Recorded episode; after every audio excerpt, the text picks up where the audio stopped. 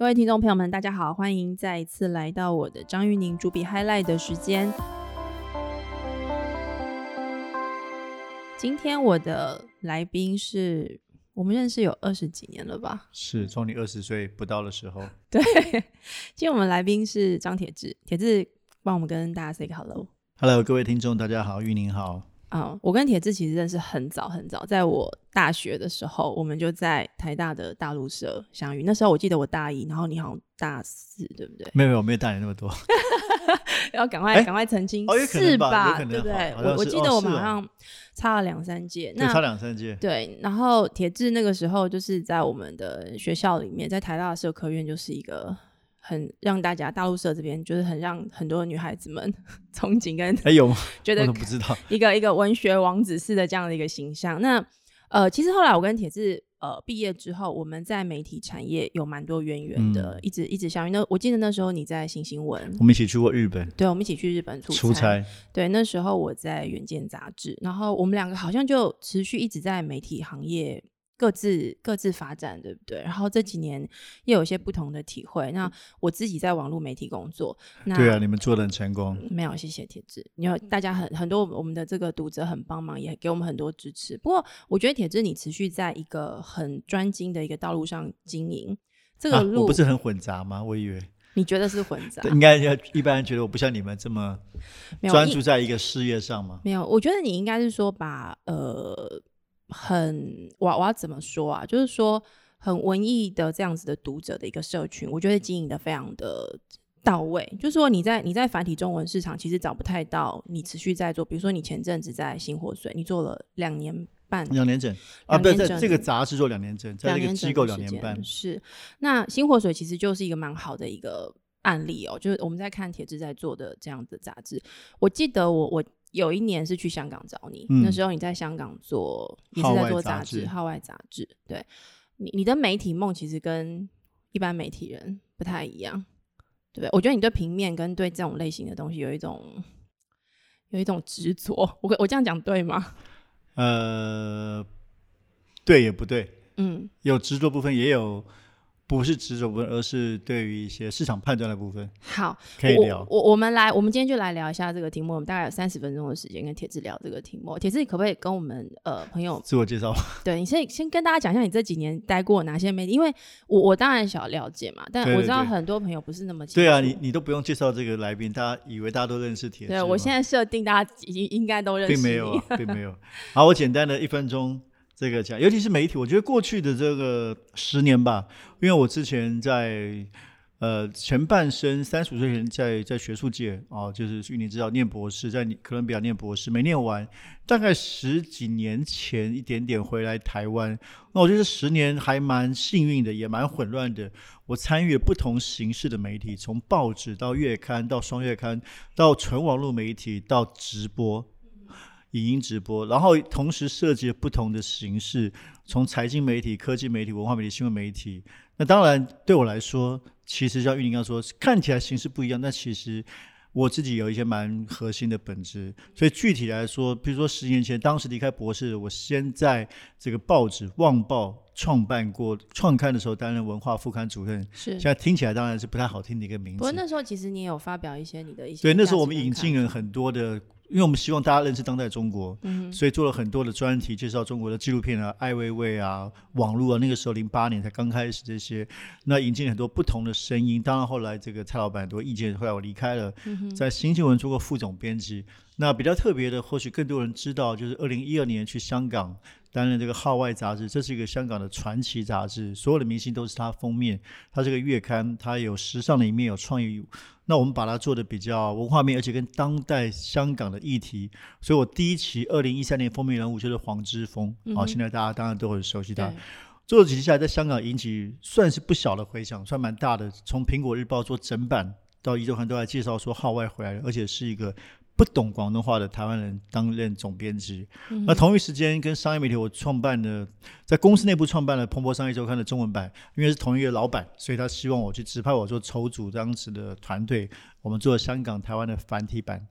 然后二零一五年在香港两年半，二零一五年回到台湾，就跟这个资深记者何荣庆创办了《报道者》，所以这时候已经是蛮大的一个转变，从一个因为号外还是个纯纸本的月刊，就是说，呃，它的界面是大家熟悉的传统模式嘛。对，那现在突然嗯二零一五年，我们做了一个纯网络媒体，当时开始学很多新闻，因为我们很多年轻的毕业记者，现在大家很熟悉的讲这些所谓的这个数位叙事啊，这些用新的方式去讲一个故事，所以那时候冲击蛮大的。然后年底开始跟另外一群朋友合作，做一个节目直直播。二零一五年直播很红嘛，叫《正问》。是正问的时候，跟那个总制作人罗生俊，这个今年金马奖的总视觉也是他，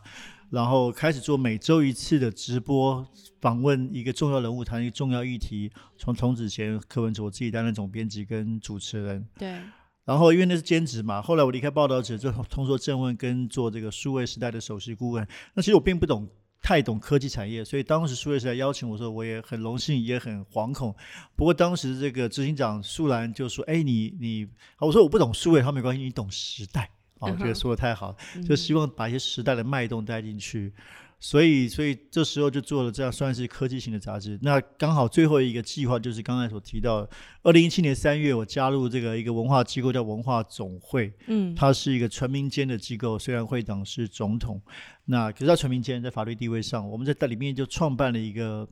杂志叫《新火水》，它是一个双月刊，在你加入之前没有新火水有所以它是一个所以有点尴尬，它是副嗯刊，但也是创刊。因为副刊因为以前有，但是结束倒掉了，嗯，所以我只是想办一个杂志，所以我们就是延续了旧的刊名，可是所有的从头开始，借壳上市，对对对对对，所以当时后来有点后悔没有换名字，因为就是说，哎，副刊，可是副刊好像又不是说为了副刊一个，你谈副刊通常是为了一个伟大的刊物，你就恢复它的精神嘛，是也不是，我们就自己立起炉灶。所以新墨水是个双月刊，做了两年，每一期关注一个台湾新的正在浮现的文化的现象。好、嗯好，等一下可以聊从从这个独立音乐杂志啊，这独立杂志啊，到这个譬如说返校这样的台湾年轻人怎么回应历史啊，到同志议题。那没有想到的是，市场成绩相当不错，几乎每一期都是博客来第一名，嗯，而且在今年拿到了台湾最大出版金鼎奖的三项大奖，是所有媒体的最大的赢家吧。也很感谢大家评审的支持。所所以到今年九月是做了两年，嗯那我觉得算是一次实验。嗯哼，其实我觉得这几年每一次大家都是一个冒险，因为你不知道会不会成功啊。其实都对试着就硬起头皮去冲撞看看。嗯哼，可是我我刚刚这样听你讲下来，一路走下来，从呃这个在《旺报》的那时候做副刊，到这个新新闻，然后又嗯到报道者，到正问，那时候是也都都蛮是一系列的一个实验。可是我听起来，其实你的乐听众是固定的，你你在对话的对象，我觉得。他的面貌有一些相似之处，我我相我感觉其实都相对来说可能，呃，我我相信知识分子应该应该蛮多的，因为对文化议题、当代议题有兴趣的，可能会这样的人不少。那另外一个就是说，对台湾社会的整个变迁，对亚太社会的这个政政经的变迁，会有一定程度的关心，但是他的关心又不是那么偏硬的。我们从嗯经济成长的角度来看，更多是从文化的层面来看这个社会的变迁跟脉动。因为我自己这个有些朋友，因为你知道，除了做媒体之外，我长期也在台湾的主流媒体上面写专栏嘛，是，包括国际的媒体，现在还有在 Financial Times 中文网一直有写。那的确，因为过去我是学政治的，然后又喜欢文化跟摇滚乐，嗯所以我觉得你说这个是不是同一群人？他可能是，也可能不是。嗯因为看摇滚乐的人，听摇滚乐是不是关心政治，我也不知道。但你说他当然一定是有一个不同的圈圈，那他有个交集，这也是一定的嘛。嗯哼，所以对，那而且一个人他当然就有他的核心价值嘛。所以虽然在不同的媒介，总是会有一些最核心的关怀，只是想要透过不同的，我应该这样说吧。我觉得我是很有兴趣，透过不同的媒介去传递一个自己核心的价值。你是不是也？用这样的不同的媒介，在跟他们陪陪伴着你的这些受众们，一起在这个时代的这个过程当中，其实我不知道我们的受众有没有有没有那么重叠，或者说是不是一直都重复在那对，个或是有？或者一直有没出现？譬如说，哎，我很多读者，比如说我十几年写的书有有有一批读者，是，那我也不知道我能不能吸引到年轻的读者，嗯，但是会很想要努力做这个事情。我相信在媒体人大家都有一个焦虑，是怎么跟新时代的读者对话？以前看我书，跟我的同代人啊，现在快五十岁了，那新的读者，所以譬如说我们在做新活水的时候，如果各位听众没有看过，一定要去上网看一下，或是这是绝对是你看过台湾最酷的杂志，因为它长得非常酷。内容非常的严肃。可是我们当时想法就是说，我希望做一个视觉上比较大胆的一个杂志。嗯哼，那特别是它是纸本，所以我们玩玩这些印刷纸玩的蛮凶的，设计师非常厉害。可是我内容又是每一期只讨论一个大的议题，所以希望他做的深入。可是他的他的 video 又跟所有杂志长得不一样。你你这感觉有点嗯杂志书的感觉，介于对，你可以说到这个木刻这样的概念，对有一点那个一整期做一个大题目。嗯哼，对，可是就是我们希望它是我我的观念像这样子啊，我在香港做号外，或者在台湾做新闻者，或者我对做媒体，我觉得要有冲击力，他必须提出的问题表现的方式对读者有冲击力。嗯哼，那你觉得有达到这样子的一个一个效果吗？呃，希望有了，我不敢说有但起码从成绩上看起来，我们引起的讨论，特别是譬如说像我们最近这一期二零就九月这一期，我们做香港题目，对，呃，我其实我当时没有觉得这个，我觉得应该做。我们六月的时候想在做这个题目，所以开始规划。那并没有想说它会有多好的成绩，因为说实话，台湾人过去不了解香港，也不太在乎，只在乎这个超菠萝包跟叉烧饭。我们都一样喜欢香港的美食。嗯那可是现在这个夏天，大家前所未有的香港的关注，所以就觉得说好像应该做一期香港，而且那个定位是说给台湾人补一堂课。嗯哼，就是说，因为一般的媒体大家还是关注在此刻的香港抗争啊、反送中啊，但我们做的不是此刻香港，是希望让大家更多认识香港的历史啊、文化、文学啊。就没想到这一期就是卖的非常好，就是已经再刷一次也都卖光了。嗯香港那边也进货非常多，嗯是有点始料未及的。对，所以你说有没有打到？我觉得似乎大概有算是这个比较不谦虚，算是刚刚说有有应该有打中一些读者。哎、我我蛮好奇的，因为我们在做网络媒体的时候，都会花嗯很多时间去研究我们的用户，就是我们的阅听我们没有研究们从哪里 所以你不你们们完全不知道不知道 TA 是谁，对，我也我也我个人也不觉得这个问题是很重要的问为。为什么啊？我应该问你哦，为什么重要？就是因为因为我觉得所所谓 T A 真的是，他可能是各种人，是，但是你不会很好奇说什么样的人会想要去买这样的一哎什么样的本杂人是什么意思志啊？就是说他在什么样的社经背景、他的教育程度、嗯，可能他他的年龄，或者说他在什么样的情境跟状态之下，他会想要去买一本杂志进来，然后好好的去读它。我我会特别这样提问，是因为好问题。我我们从现在这个乐听的行为的这个特性来看，很多因为刚刚我们有提到，就是说很多媒体人现在的焦虑是，我要怎么样去跟年轻的一代做更多的这个 connect，对更多的接触跟连接，而且让他们理解或是有兴趣我们在做的这样子的内容。因为这样子的环境，所以我们会去看他们的乐听行为。那年轻一代的乐听行为，我我不能一竿子打穿打打翻一船人说哦，他们都不看深的东西或长的东西，其实他们是看的。可是因为他们看，所以他们的因为他们选择太多了，所以有时候他们会选起来，反而你会觉得说他们的呃这个他们会选很精很好的东西。对，那在这样的结构之下，我觉得新火水它的这个销售的表现这么亮眼，其实也反映一个事情，就是说，假设如果你们的这个乐听众跟这个购买者是有年轻世代的话，我觉得这是一个很有趣的现象。意思就是说，我们我们刻板印象中认为文化阅读或者是城市阅读、当代议题的阅读无法吸引年轻人，这个事情有可能是我们的误解。也有可能年轻受众对这个事情是呃在意跟跟跟有兴趣的，是对我我觉得那个我一直以来的信念就是，一定有这些读者，所以重点重点是你们做得好，从文字做得好，摄影做得好，长相长得好啊，比如美学当然很重要。我觉得这个这是这个时代可能十年前最不一样的地方，就美学蛮重要。年轻时代我觉得蛮重视这个你的媒体的长相。对对，那大家可能因为酷会去买，所以这个是我觉得第一个 lesson。那第二就是 TA 问题，我始终这个问题，当然我自己不是学习的，我也很困惑这个问题。嗯他不管他是买的是四十五岁的妈妈，我遇过也有十八岁大学生，嗯我我所以我不太知道我要去研究这个干嘛。嗯哼，所以你你们在设计议题的时候，比较是从呃，就是说编辑的眼光去看，觉得这个事情是重要的，应想要把这个信号，说反过来会这样说了。我自己的理念一向是这样，就是说我要作为一个媒体，我自己写文章，是，它要兼具两个东西的平衡。嗯哼，一个是说这个事情，它是一个社会的啊，应该应该这样说，反重新说。第一个，我觉得它不能媚俗，嗯哼不能不是因为大家喜欢什么我就给他什么。第二个，我也不能够只是自爽，，OK，就我觉得很重要这。中间要抓一个平衡，对你不能觉得我觉得很重要，你他妈觉得不重要。但实际上，所以我觉得好的编辑就是你要创造一个东西，就是说这个东西正在浮现中，正在发现中，可是还没有被大家所认识到，或者还没有知道。那你用你的编辑包装它，但你出来的时候，大家说哦，对，中了，就是这个。对，那这个这是挑战，当然我不一定做得到，但我觉得这个是蛮重要的事情。所以香港香港这期相对是你觉得是成功的一个。其实我们今年都算蛮成功的。比如说，我跟大家报告，我们今年三月份做了一个题目，其实算新，可能不太会想要做这个题目，就是我们做，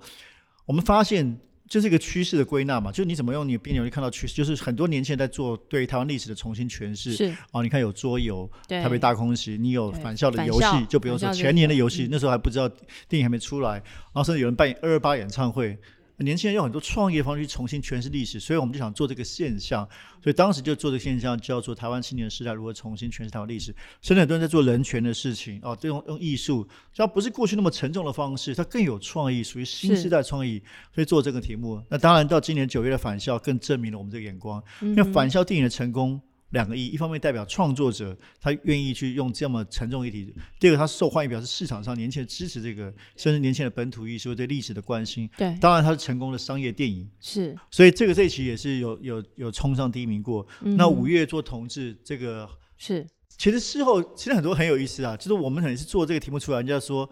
很多觉得想当然了嘛，而这题目很重要啊，诶可是为什么别没有别人做？哦，别的设计或文化杂志没有要做这个题目。对啊，为什么？对，我不知道别人为什么没这么做啊。可对我来说，我要想的就是说，我在一月想到说，今年五二四，嗯哼，大家都知道大法官会通过，那我们能不能在那个时候做一个同志周刊来回顾台湾走过的这个历史，也检视可能接下来还有马上哪些议题？嗯，那特别从我们作为文化角度，可能加上一些文化的面向，对就电影啊、文学里面跟同志有关的，去在这个历史时刻替台湾留下记录，这个是当时的想法。哦，那所以这期当然也卖的非常好，再加上我们用了一些。新的创，比如说我们找三个设计师帮我们做三款海报，嗯这就是让这个东西变得有趣，这是一种商业的梗嘛。那九月刚刚香港说过，所以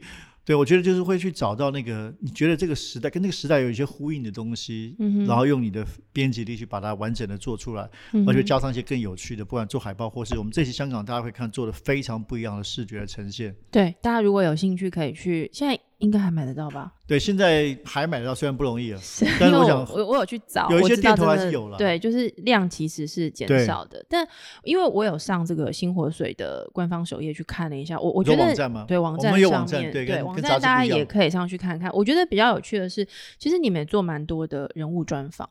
对啊，我们一直对不对一直人物是很重要的。对人物这个事情在，呃，你从总编辑的这个角色、策展人的这个角色去看这个事情，为什么你认为人物的专访是重要的？因为我观察到一个现象是，第一个，你的人物专访在选人的时候，你其实选的人都，你不一定是跟着市场走。你是看到谁刚刚讲，我刚刚看了，比如说你找郑文堂跟郑有杰这样，你找蔡明亮，蔡明亮那那那那那一篇其实非常有趣，因为其实是编辑在辩证他跟蔡明亮之间采访那个挣扎的哦那个那那个状态。你说那个例子非常，因为我们讨论好久，那个写手这样写，到底 O 不 OK？OK，对不对？好，然后这是一个现象，就是说我发现你们在选材跟选人物的时候的角度跟其他的媒体不太一样。另外一个是你在呈现上面，有时候你们的照片选材甚至会直接用黑白的。嗯，对，那意思就是说，其实编辑跟这个策展人的角色在这里面其实是很重的。对对对，对你你们做了非常多的判断，你其实没有想要你，你其实是要你的乐听者接受这个事情，感受这个事情，对不对？对啊，其实讲的讲的白痴一点，白来一点就是做酷嘛，对不对？你看国外很多时尚杂志是黑白的封面了、没错，我们其实我还没我还没做过黑白封面啊，照片是用蛮多，内本是用蛮多。其实黑白封面我觉得完全是可以做，国外时尚杂志都会做。嗯哼，对，只是台湾的，我常常觉得台湾的媒体，包括纸媒，是是不够大胆。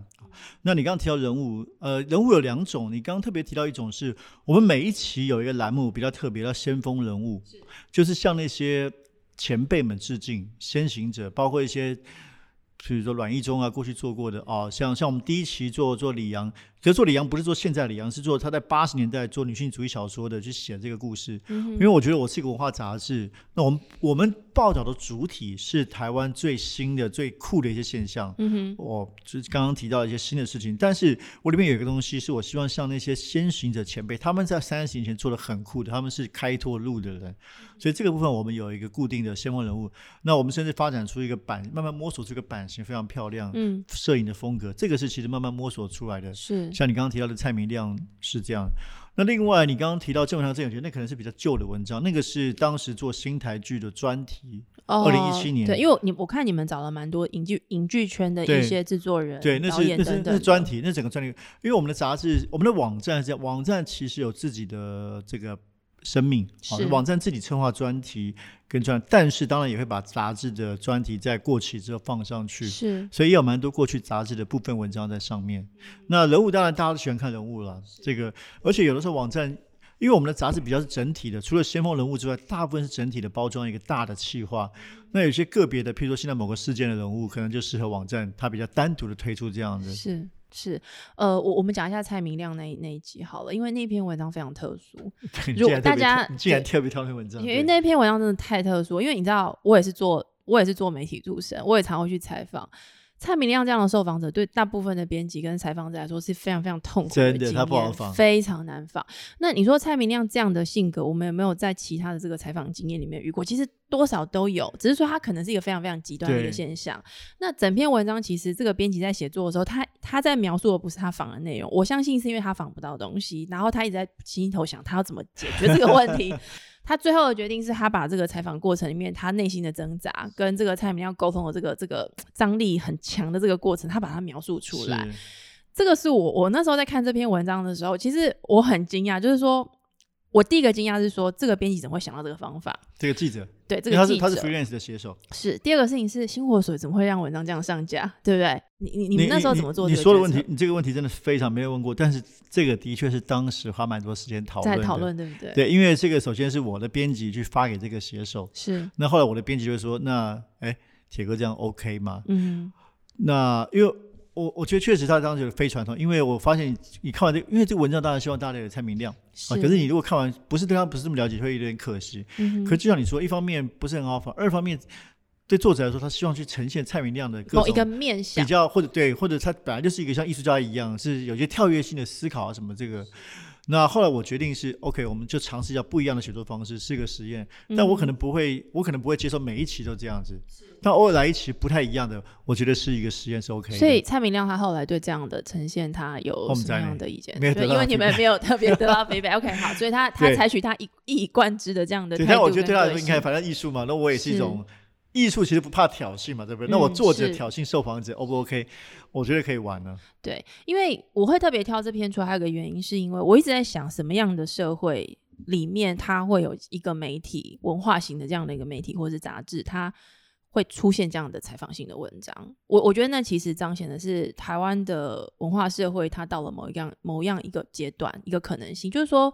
我我们的社会的开放程度到某个程度，所以对你来说，一定也是因为有这样的可能性跟条件，所以你会愿意让他过关吗？就是实验看看的这样的可能性是存在的。我非常推荐大家一定要去看这篇文章，我会再找我们同事把这篇文章的这个原文连接放在哦我们的这个 podcast 上面，让让大家去参考。因为呃，我必须老实跟你说。我对《新火水》这个杂志印象非常深刻，其实从这篇文章开始，我是因为这个事情而开始意识到说，哎，对，这其实是某一种这个文化媒体的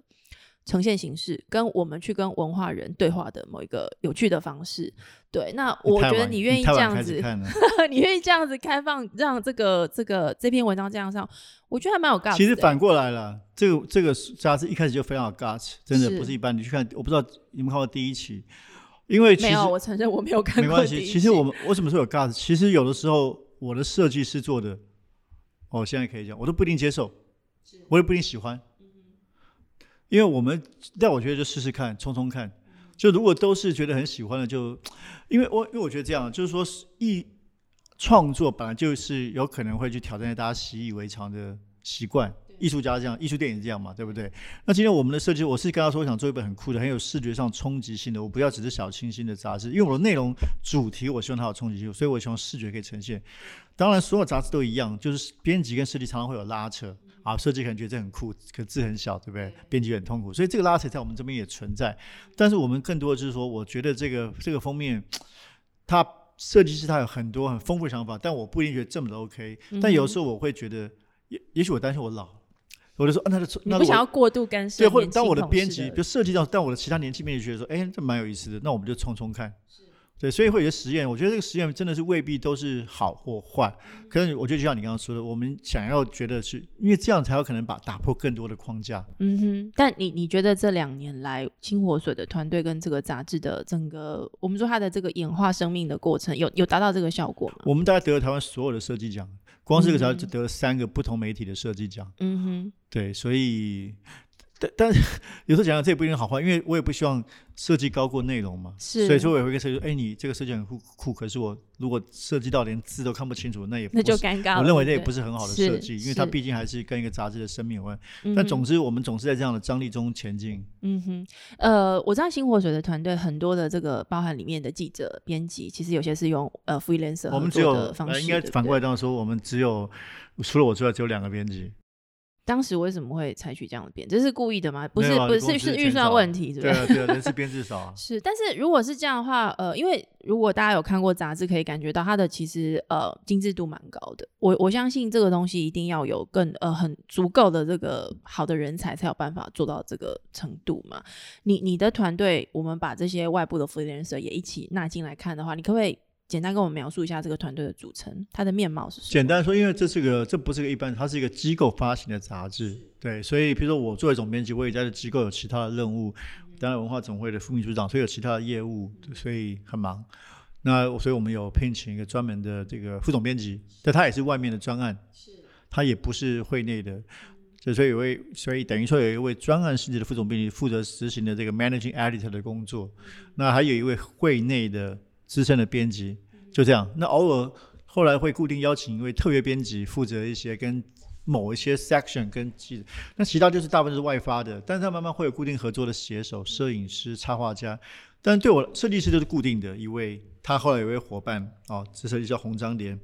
但我觉得慢慢的这一两期之后，我发现这是个很好的，就是我很希望这个杂志成为这个世代创作者的平台，不管是写手或者摄影师，我希望让很多人我们觉得喜欢的人邀请他来这个地方，成为他的一个舞台。所以这也是我呃，可能不是一开始，但后来慢慢开始觉得这个定位还还蛮好的。其实国外也蛮多杂志这样，就是说它的编辑部很小，编辑部比较灵活有弹性，但是采取跟很多外部作者合作，但这也有坏处，坏处就是说。因为你就知道，比如说你自己的开玩笑，你自己的记者很好凹嘛。你现在明天给我写出来这个文章，对，那外部不能这样。对外部人哦，我很忙哦，最近没空哦。是，所以那个协调成本会更大。对，因为大家花很多力气要去协调这个作者能不能写，那个作者能不能写。大家很多时候邀稿会，因为有名的作者也都很忙。是对，不过我我。就说它有好有坏啦。就我们从组织面来看，它当然对管理者来说，管理成本有时候会会增加。但是如果我今天从这个创作跟呃让这些很有才华的这些采访写作者的这个舞台空间来看的话，我的确在这边看到有好几位我以前就认识的非常有才华而且非常精彩的这些呃写作者，他们因为新火水这个平台，让他们有些很好的采访的作品。是那我像比如说苏婷，就是我非常欣赏的一位记者，这样那他的文章我其实很喜欢看。那我我觉得这其实。是一个蛮好的一个嗯 demo，就是说未来我们怎么样去看这些媒体工作者们们的舞台跟可能性。那呃，因为我们今天时间是有限的，我我最后想跟你聊一个事情，因为你离开 新火水了，对不对？那接下来的为什么会离开啊？既然都已经就是实验到就人生 move on 嘛，你你又要你又要往下走了另外一个实验？对对对对对。接接下来计划是还不知道哎，接下来 应该这样说吧，就是说可能自己比较。呃，不安于啊，不是，就是说，觉得我我我喜欢不断的冒险，打开新的门。嗯，那这个只要两年也也成熟了。然后我其实还有蛮多做媒体的想法，是抽象的 idea，包括做杂志的 idea。是，那我觉得我也在想，很多商业上也许可以活下去，就是有一些不同的想法，想要试试看。你你觉得像新活水这样子的，嗯，形态的杂志？这样子的内容的媒体，它在商业市场上面的呃发展跟可能应该这样说吧？你是媒体最清最清楚吧？其实没有人敢说哪个媒体是已经活下去了嘛。从大报纸到小杂志都很难说嘛。到所有媒体对，没有人有打发票。但是当然也有可能啊，譬如说我们的确也有，哎，我没有想到的有非常高级的国际品牌是体育品牌找我们，就喜欢我们的风格。你说在新火水，对对，有有人找我们是要找合作，但是我们因为。呃，我们毕竟是是一个 NGO 发行杂志，就没有做那么商业合作，但表示说它有商业的潜力。因为因为一年前，现在媒体一定是我做品牌力之后去 leverage 做别的事情，event 啊或者什么企划特别需要合作，对，所以重点是品牌力的建立嘛，嗯你很难靠订阅广告单纯活下去，是对是对，所以那我觉得新火水是可以做到这个。找到一个 unique 的一个品牌的位置，这个是。那你问我说，接下来，譬如说，我一直觉得台湾应该可以做一个有同时结合商业科技、生活文化的，哎，这不是你们在做的事情吗？呃对，对，开玩笑，好像但是我们在把它做成一个做的事情。一个很酷的纸媒。那其实国外很多，但台湾并没有类似的。这因为为什么为什么你要选择纸媒这样的媒介？好，这个是最后跟大家分享的，就是可能跟一般人想的不一样。就是说，今天我也的确跟别人说，哦，纸媒，他说，哦，纸媒很烧钱。我觉得相反，我觉得网络比较烧钱。这么说，呃，网络你最清楚嘛，能花多少钱？假设你只有一一百、五百万、一千万，一年两年的时候，因为网络最清楚，这个运营比我更清楚，要网络的要很大的流量才能够变现。那你每天要生产很多少流量，你才你要投入多少资源人力才能够有很大流量？可是纸媒不需要啊。如果不管是是就是好，先不要说双星或者像双月刊啊，你就是月刊，你其实投入的量其实不需要那么多嘛。嗯你生产内容不需要那么多，嗯，那你同样可以有很大的声量。是而且反过来说，我觉得纸媒，因为你跟他是一对一的关系，读者拿起它的时候，你跟他是一对一的关系，不像在网络上，大部分都是透过 Facebook 看到这个文章，嗯你的品牌的认知度跟忠诚度并没有这么高，嗯哼所以我觉得纸媒反而是以小博大。我可以用有限的资源，双月刊也好，对那其实投入的编辑像我们刚刚那么少，是因为可是它可以在市场被看见，被看见之后，读者跟你进去之后建立就是你们非常强烈的这样一个你跟你的社群的关系，在网络上养社群反而不这么容易，你要花更大的资源。对对，不过你你刚刚讲这个纸媒的特殊性跟它的可能性，因为我我更早在加入这个在做网络媒媒体之前，其实我也是在做纸媒嘛。那我其实自己有想象过，就是说到底做纸媒跟做网络媒体它的差异是什么？不过我我自己有一些感想可以嗯分享。我后来想一想，我发现最大的差异其实是我们跟读者的距离。嗯，我们在做纸媒的时候，就像你刚刚讲，其实我们真的不知道我们读者是谁耶，就是我我碰不到他，因为当我一旦完成了这个内容，它上架了之后，其实编辑就去忙下一期了。我知道我们不晓得我们的读者在做什么，他的 feedback 是什么。可是当我转到网络媒体来之后，其实那个动作跟他的这个呃习惯，整个产制流程是完全倒过来的。其实我们花更多的时间，因为我只要东西一刊登出去，我的所有的 data 就不停的喂进了，而且它是及时的，不停喂，不停喂。那我们会很快的感受到，就是说，哎，读者对这个东西的反应是好或者不好。那的确，在网络媒体，它可能遇到另外一个状况，就是你刚刚前面讲的所谓的媚俗这件事情，就是因为你每天看的 data，你的你的用户的所有的行为，他喜欢不喜欢，立刻对啊逻辑上 feedback 进来。你很容易会被这个事情给牵动的，去想说，我到底我到底要怎么样让你开心，让我的读者开心？所以他会不会走到媚俗这一段？的确，他相对于纸媒来说，那个距离是更近的，你的压力是更大的。那怎么样不媚俗呢？就是说，如果媚俗是一个负面的这样的一个一个批判，或者是说一个一个评价的话，所谓的不媚俗，应该是说我要提供给我的用户什么样子的好的内容、好的服务。那你刚刚讲到一段，我觉得就很有趣，就是说在新活水实验出来，其实这样文化型的这样的杂志跟媒体，在台湾其实是有读者基础的，而且这么多年来，我们也看到台湾的这个开放性的这样的社会，养出了一个我们也许在其他的呃中文市场看不到的一种可能的阅读性，而且这里面。它还有商业的可能，我觉得这个才是真正对我觉得对很多做媒体的人来说，我觉得是一个很好的一个一个讯号。我我我就再讲一点，你刚刚说这个，嗯我觉得是一个非常重要的提醒啊。当然，现在做纸媒不代表说不做 social media 嘛，还是可以做 social media，得就到它可能是他可以得到可到可以得到读者的反馈嘛？市场上当然不像网络的媒体传网络，你说每一篇文章你有大量的及时的 feedback 跟 data，但的确就像你说的危险嘛。因为可是这个好处就是说，所以杂志它必须做得更，它会成为一个，它的确会变得比较精英化，它会变成一个 taste maker 品味制造者。因为反而网络媒体比较容易流于去迎合大家的品味，逻辑上是这样子哦。所以他有这个机会，可是反过来说，当你成为品味的这个定义者的时候，你就更有一些商业的机会，说不定客户觉得说，哎，你你其实你可以掌握一群很独特的精英的有文化水平，甚至说商业行为的。那你我不知道你说很有趣，最近 Facebook 也出杂志，是对，在对他们也自己，因为我觉得很有趣。我们最终是人是活在实体，不是数位世界，所以实体世界里面有些东西是 visible，是随处可见的。你在咖啡店，在商务舱，